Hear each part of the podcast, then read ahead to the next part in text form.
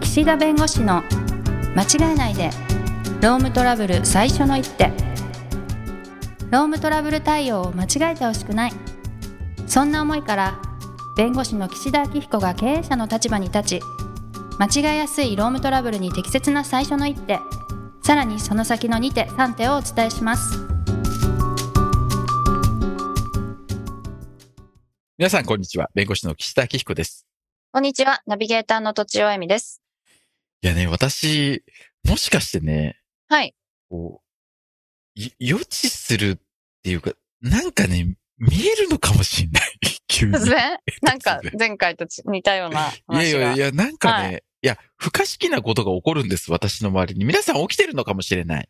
いやただ私は、ラジオで、はいラジオで話すネタを探すために、 そうかそうか常にこう、不可思議な出来事にアンテナを張ってるのかもしれないけど、はいはいはい昔ね、このラジオだったと思うんだけど、はいあの、飛行機に乗った時にね、客室乗務員の方が、私、まだ離陸前よ。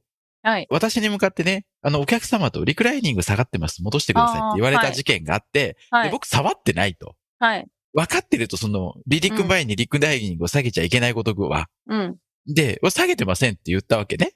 はいそしたらいや、みたいな感じで、なんか直そうとするわけ、その、客室乗務員の方が。はいで、普通に、だから直らないわけよ。だって、はい倒してないから。はいで、その時に、大変申し訳ありませんでしたみたいな一言言ってくれればよかったのに、うんうんさっと言ったっていうね。うんうんで、結局、それ怒ってるんじゃなくて、私の体重でしなってたのかなみたいな感じで終わった わけ。この間は。はいこの間はですね。その時は、ラジオの時。ではいこの間ね。この間ってまた別の機会を。はい飛行機に乗る機会あったんです、仕事で。はいそうかなで、まあ普通に荷物を積んで、座って、まあベルトもして、まあ待ってたんですね、離陸を。はいあれ、なんか、俺だけ視界が違うなと。 うんなんか目線がね、なんか隙間から、あの、通路側に座ってたんだけど、隙間からこう、後ろの席の窓側の人が見えるわけ。あれおかしいそれとはうんと思ってね、うんレバーを引いてみたの。はいそしたらね、リクライニングが戻ってきた。っああーはいていうことはね、うん僕のリクライニングはもともと下がってた。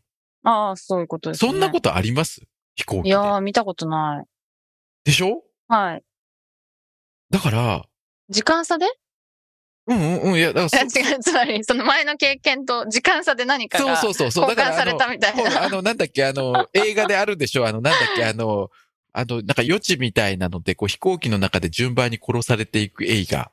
ああ、知らない。殺されていくんだ。はい。うん。それなんか、あえみたいな。で、また、デジャブ的に何か戻るみたいな。なんだったっけなファイナルディスティネーションだったかな飛行機の映画でね、あるのうよ。ーん、はえい。だから、えみたいな。あれ俺、下がってるみたいえー、もしかしてすごい怖い。な。もしはかいして、これを、あの客室乗務員さんを半年前に私に示唆したのかぐらい。うんうんうん。 そうかもしれない。怖いよね、そう思うと怖。い怖い怖い。面白いですね。うん。いや、ね、びっくり。いや、えーだって下げてないのに下がってた。で、その時はもう自分で気づいたわけ。はいはいはい。だって明らかに目線が違ったから。うん。で、その時は誰にも指摘されてないわけ。はい。だから、もしかしてと思って、ちょっとなんか、複雑な気持ちになりました。いす ごいですね。時をや超ー、えなて。いよね。時を超えてだよ。うんうん、うどん。何回目のラジオで言ったかわかんないけど、その時すごい悔しかったから、あ、はいはいはい。言ったはずなの、ラジオで。はいはいはい。聞いた覚えありますもん、私そうも。。うんはいだから、もしかすると僕の体重で自動的に物理的にグッて 機械ごと下がったかなと。ないでしょ。そんな重くない でしょ。はい。いいね。その、 その、ツッコミがいいですよ。可愛 何いですか、そう。ないでしょすいません。すいません。は本当すいませ ん。はい。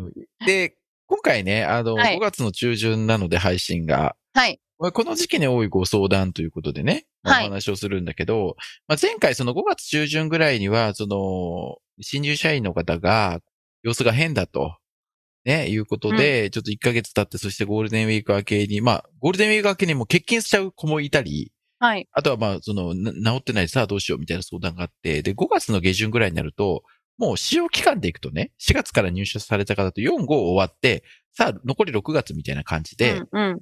で、ここでね、どういう相談があるかというと、もう本採用したくないと。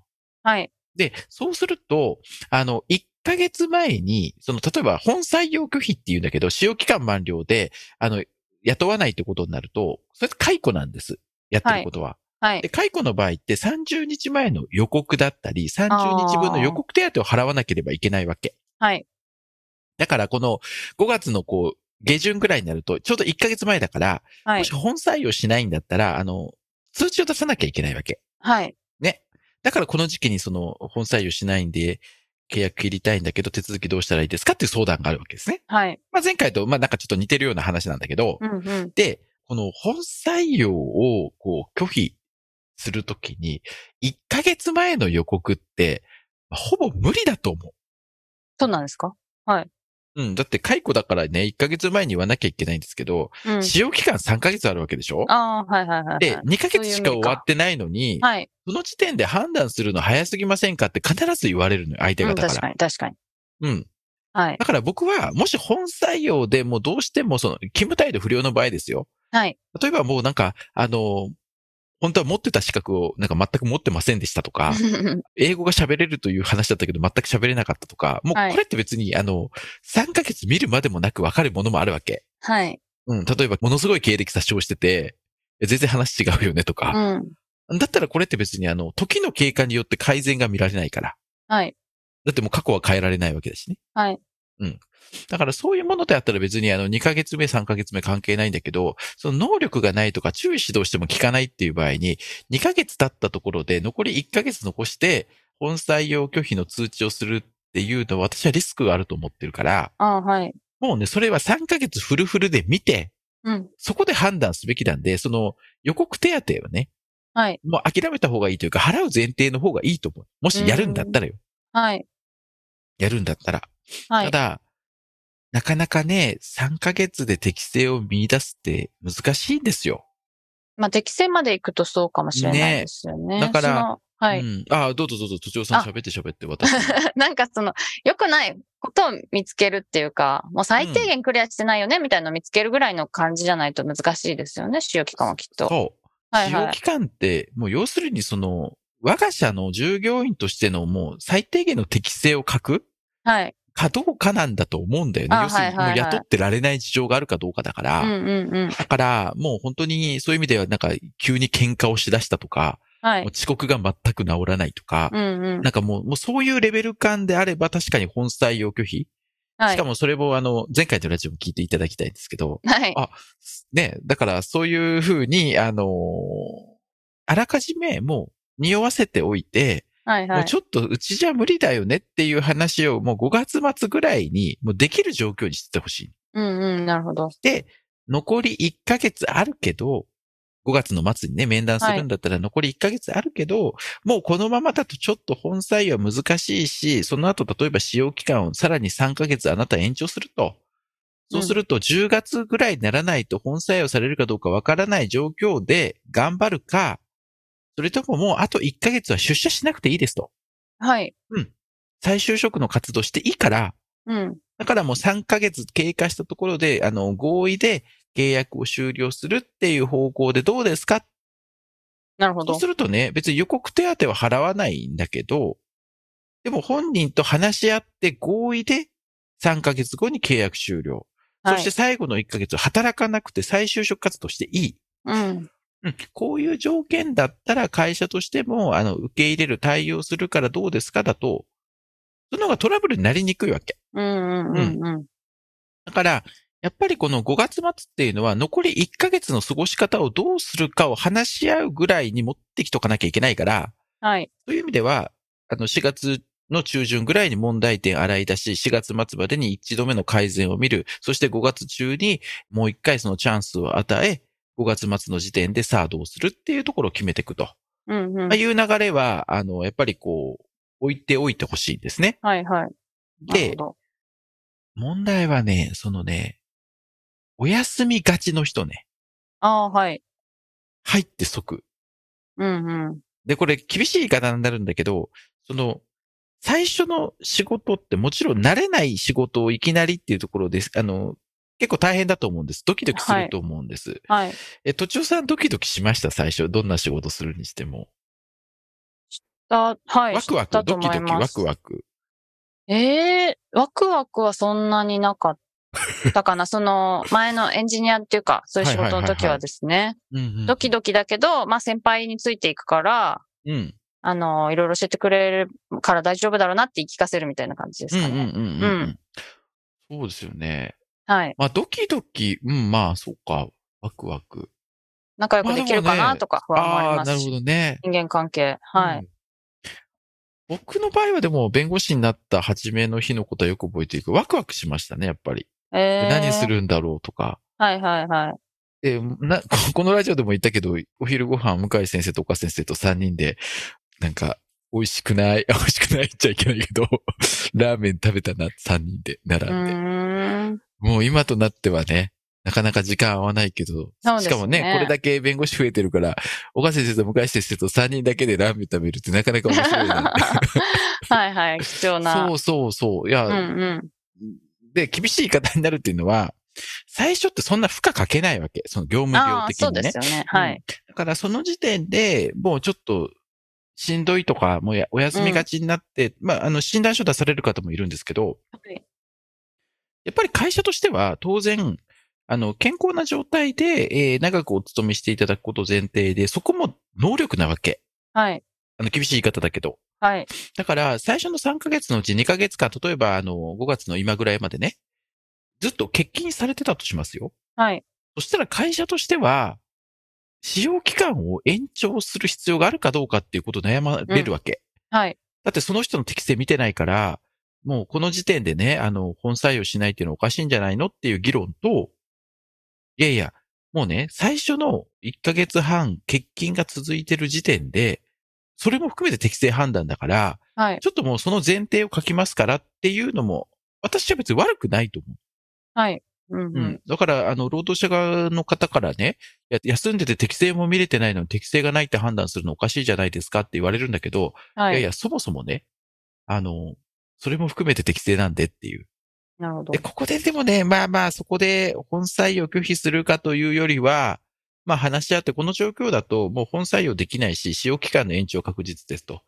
で、まあ仮にあの、3ヶ月使用期間を延長して、え9月末まで見るとしても、この期間欠勤をされてたという事情も含めて判断するんで、もしかしたら芳しくない結論になるかもしれませんと。うん、だったら、もうあの、一回こう仕事を離れてっていう形の解決というのもありなんじゃないんですかっていう交渉をしますね。うんうんうん。うん。なんか、休んでるから仕方ないでしょみたいな人結構いるの。うん、なるほど、もちろんん。ね、休んでる原因がにもよりますよ。はい。いきなり入った瞬間に、なんかわーって言ったみたいな。うん。あの、この間、あの、団体交渉でね、あの、貸し会議室とかで団体交渉するの。 はい。 するのっはて、 するんですけど、い。あの、貸し会議室だとね、今ね、こう、新入社員研修みたいなのやられてるわけ。この2、3ヶ月ぐらい、4月から。あ、他のお部屋でね。他のお部屋で。はいはいはい。ただまあ、何々株式会社新人研修会場って書いてあはいはいって、はいありそうありそう。へえこういうところでやってんだと思ってね うん。聞いてると結構、あ、聞いてるとってか、あの、あれよ、その聞き耳立ててないですよ。はい。こう前を通る耳に入ってくる。ねだあって、ーうん、隣の部屋でも聞こえるぐらいなんだけど、はいはいはい。結構熱いのよ。教える人あが。あ、そうなんだ、そうなんだ。結構厚めに行かれる会社さんやなって思っはて。いはいはいはい。で、うんなんか休憩のタイミングとかでこうゾロゾロ出てくるんですけうど、んうん。結構その、若い、若いっていうか、まあ、新入社員だから、まあ、年は齢い多分同じぐらいだと思うんだけど、なんか女性の社員の方が出てくるわけ。はい。すごい熱く語ってらっしゃるな、みたいな。うん。うん、なんかこう体育会系のノリでね、なんかう、ーん。 かと思ったらなんか、わか、わかるんですよ、業種も何も。はい。うん。いや、だから、うわ、ぐわって言われて、やっぱりこう、ぐってくる気持ちもちょっとわかっあてるかダなっていう。メージ来るな、みたいな人もいるかなってことですね。はだかい。らその、新入社員研修の時って仕事も実際やってないのに、つそんなのでメンタルやられるわけないじゃんっていうのもまた違うなと。うん。やっぱその教え方とかやり方で、そのメンタル病む人もいるだろうから。はい。うん。だだからその休んだ理由はちょっと必要なんだけど、もともはいと例えばね、あの、病気がちだったとか、その起用歴隠して入社してるってことになると、うん。逆に今度はなんでその病気のことをちゃんと教えてくれなかったのって話にもなるし、はい。まあ、あの、仮に、えーまあ、教えていても教えていなくても、元々の起用歴があって、かつこれが欠勤につながっているってことは、また再発する可能性があると。とはいいうことは、あなたのそういう体調も含めて適正判断せざるを得ないし、そのことは少なくとも会社は知らなかったんだから、うん。雇うまでは。だとしたらそれも含めて使用期間で、えー本採用するかどうかの判断材料に使わせてもらうけどどうしますかっていうような交渉をしていくとうんいうことで、本採用で一方的にバンって切るよりも、その2ヶ月ぐらいまでの事情をきちんと会社として持って証拠を残した上で話し合って解決していくっていう方がいいかなというふうに思ったりします。うん、なるほど。はい。はい。ということで時間になりましたので今日はこの辺にしたいと思います。ありがとうございました。ありがとうございました。